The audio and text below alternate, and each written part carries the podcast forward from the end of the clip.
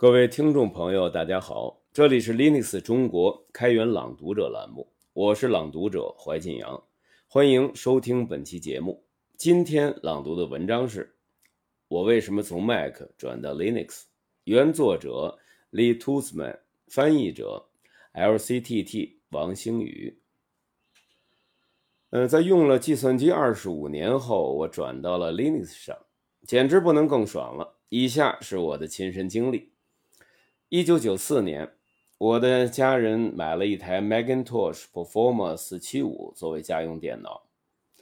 嗯，这个型号大家可能听起来比较陌生啊。我介绍一下它的基本的配置：处理器的型号六八 LC 零四零，二十五兆赫兹，内存四兆，对，是四兆，不是四 G。硬盘一百六十兆，还有一个软盘驱动器。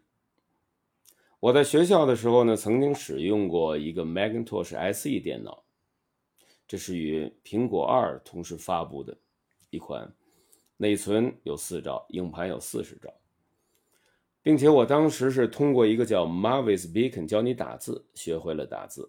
那这是一款练习打字的小程序，有点像个游戏，嗯，大家现在在网上也能够找到。所以，我成为 Mac 用户已经超过二十五年了。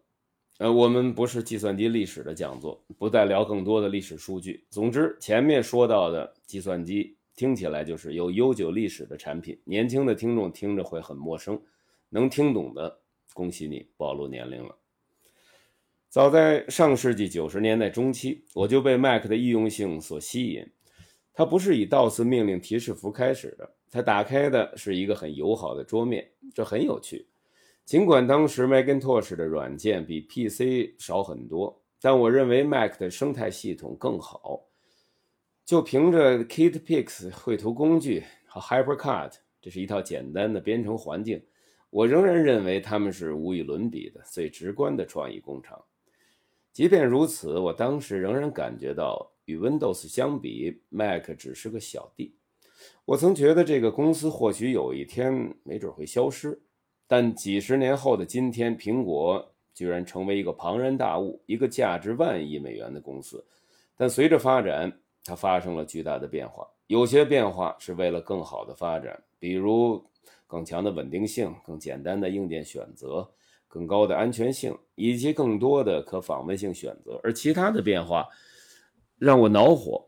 嗯，不是一下子，是慢慢的不满意。更重要的是，我对苹果的封闭生态系统感到厌烦。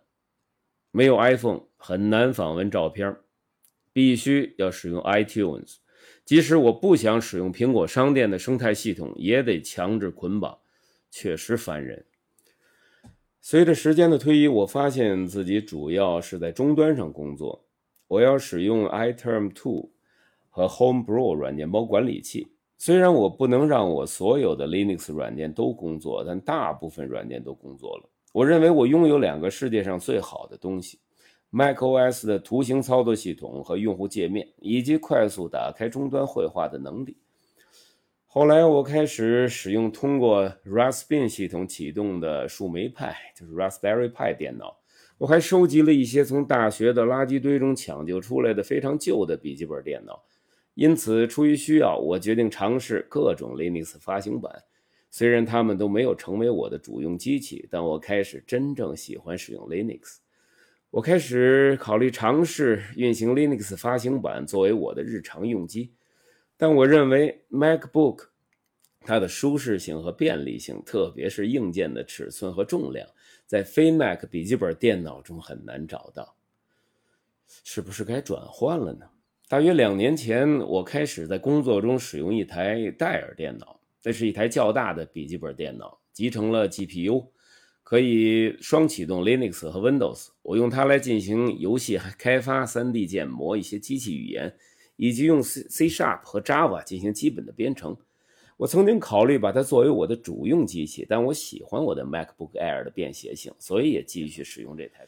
去年秋天，我开始注意到我的 MacBook Air 运行时很热，而且风扇开得越来越频繁。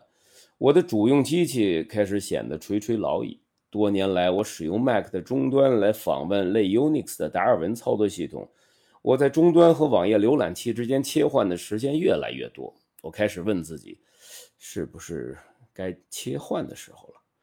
我开始探索一个类似 MacBook 的 Linux 笔记本电脑的可能性。在做了一些研究、阅读了很多测评和留言板之后，我选择了长期以来备受赞誉的戴尔 XPS 十三开发者版七三九零，选择了第十代 i7。我选择它是因为我还是喜欢 MacBook，尤其是超薄的 MacBook Air 的感觉。而对 XPS 十三的评论表明，它似乎是类似的笔记本电脑。对其触控板和键盘的评价也真的很好。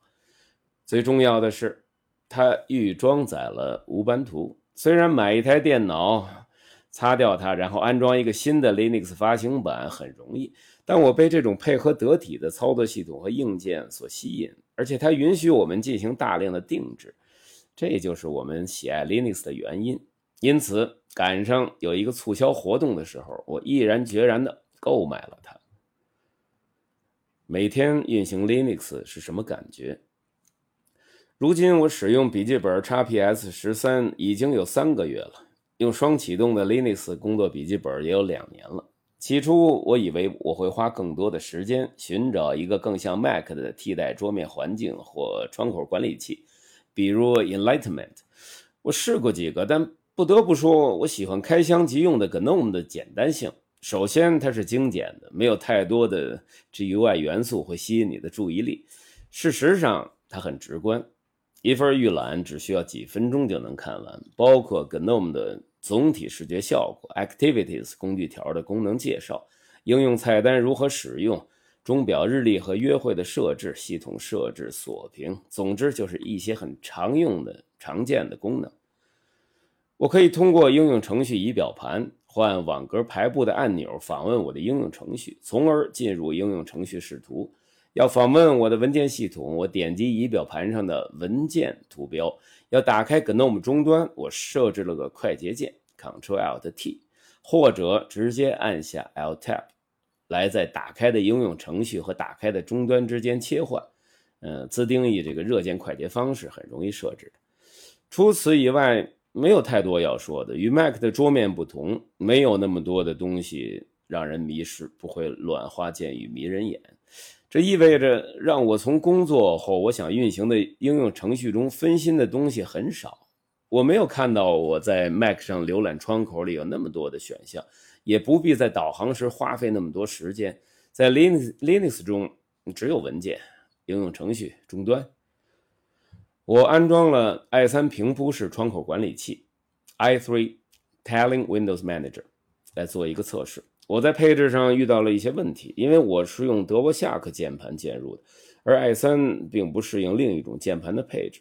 呃，我想如果再努力一点，我可以在 i3 中找到一个新的键盘映射，但我主要想找的是简单的平铺功能。呃，这个德沃夏克键盘稍微说两句，它不是呃音乐家写自新大陆的德沃夏克，他的也是他的研究者叫做德沃夏克，键盘的布局是。特别考虑了操作速度和效率，他将五个元音键和最常用的辅音键安排在中间行，直接处于手指之下。呃，我这样描述大家看不到。总之，它是与这个 QWERTY 传统的键盘相比，啊，使用该键盘时候手的工作负荷从左手转到右手，并且手指间的负荷分配也更为合理。大家有兴趣可以自己上网查一下德沃夏克键盘具体长什么样。好，我看了 GNOME 的平铺功能，并感到非常惊喜。你按下 Super 键啊，对我来说就是有 Windows 标志的那个键，我我应该拿一个小贴纸盖住它，然后按一个修饰键，例如按住 Super 键和左箭头，啊，将你当前的窗口移动到屏幕左侧的贴片上。按住 Super 键加上右箭头呢，就可以移动到右半边。Super 加上上箭头。使当前窗口最大化，Super 下箭头则恢复到之前的大小，那等等等等。你可以用 Alt-Tab 在应用程序窗口之间移动，这些都是默认的。可以在键盘设置中自定义一些其他的快捷键。插上耳机或连接到 HDMI 的工作方式和你预期的一样。有时候我打开声音设置，在 HDMI 声音输出或我的外部音频线之间切换，就像我在 Mac 或 PC 上那样。触摸板的反应很灵敏，我没有注意到与 MacBook 有什么不同。当我插入一个三键鼠标时，它可以立即开始工作，即使是用我的蓝牙鼠标和键盘。呃，软件方面的表现，我在几分钟之内就安装了 Atom 编辑器、VLC 媒体播放器、Keybase 加密工具、Brave 浏览器。Krita 绘图软件、Blender 三维图像图形软件、Sandboard 雷鸟啊，处理邮件。我在终端用 apt 软件包管理器和平常一样安装了其他软件。它比 Mac OS 和 Homebrew 软件包管理器提供了更多的软件包选择。音乐方面的表现，我有许多种听音乐的选择。我使用 Spotify 流媒体音乐服务平台。和 PyRadio 网络广播来听音乐。RhythmBox 是无班图上默认的安装。这个简单的音乐播放器可以立即启动，而且毫不臃肿，只需点击菜单选择添加音乐，然后导航到一个音乐目录。它还会递归搜索，你可以轻松的串流播客或者在线广播。呃，文本和 PDF 方面。我倾向于在带有一些插件的 NeoVM 中用 Markdown 方式来写作，然后用 Pandoc 将我的文档转换为任何最终需要的格式。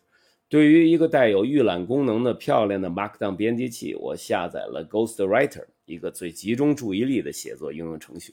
如果有人给我发了一个微软的 Word 格式文档，我可以用默认的 LibreOffice Writer 打开程序。偶尔我也要签署一份文件，嗯，用 Mac OS 的预览应用程序和我的 PNG 格式的签名，这很容易。我需要一个 Linux 的对应工具。我发现默认的 PDF 查看器应用程序没有我需要的注释工具。LibreOffice 里的绘图程序是可以可以用的，但不是特别容易使用，而且它偶尔还会崩溃。做了一些研究后，我安装了 Xournl。一个白板应用程序，它有我需要的简单的注释工具，可以添加日期、文字和我的签名，而且与 Mac 的预览程序相当。嗯，这就完全能满足我的需要了。从我的手机中导入图片，我有一个 iPhone，为了把我的手机上的图片拿下来，那有很多方法可以同步和访问。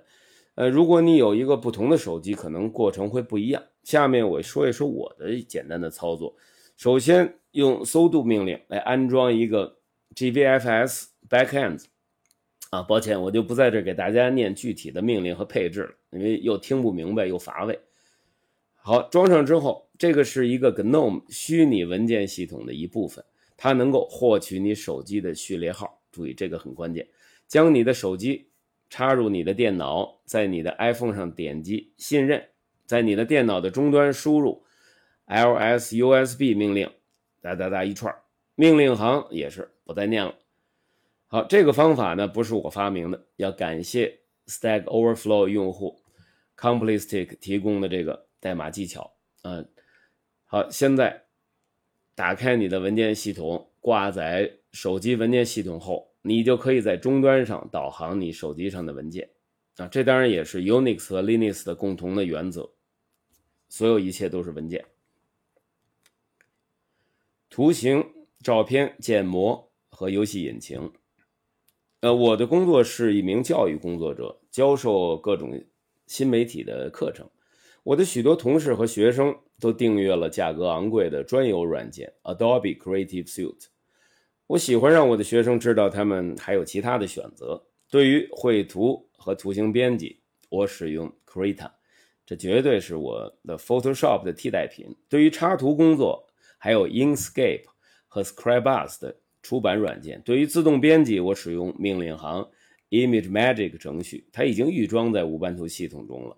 为了管理我的图像，我使用简单的 Shotwell 应用程序。对于 3D 建模，我使用并教授开源的 Blender 软件，在我的学校，我们是教 Unity 3D，它有 Linux 版本，运行良好。但我一直想试试 Godot 这一个开源的一个替代品。好，那么说到了开发方面，我在 XPS 十三上安装了 Chrome 和 Chromium，我还添加了 Firefox、Brave 浏览器。所有和你在 Mac 和 PC 上习惯是一样的。大多数时候，我在 Atom 中进行开发工作，有时是在 Visual Studio Code 中进行。这两种软件都很容易安装在 Linux 上。Vim 已经预装在终端了，而我首选的终端文本编辑器 NeoVim 也很容易安装。几周后，我开始尝试其他的终端。我目前最喜欢的还是 Enlightenment 基金会的 Terminology。首先，你它允许你在终端中查看图片，这在 Mac 的终端中都很难做到的。好，那么我是否决定留在这里呢？我看不出有什么必要。我需要转回到 Mac 当我的日用电脑了。现在，当我使用 Mac 的时候，我注意到超多的选项和运行一个应用程序和浏览其他地方所需的额外步骤。我还注意到它的运行速度有点慢，或许嗯，这只是我的个人感受。好，那现在我已经转到了一个开源的生态系统和 Linux 上面，我很高兴，所以肯定没有必要再转回去了。以上就是这篇文章的全部内容，感谢您的收听。您听了以后有什么感想？欢迎留言给我们。本文的文字版在音频下可以看到，也欢迎大家订阅本栏目。祝您周末愉快，下期见。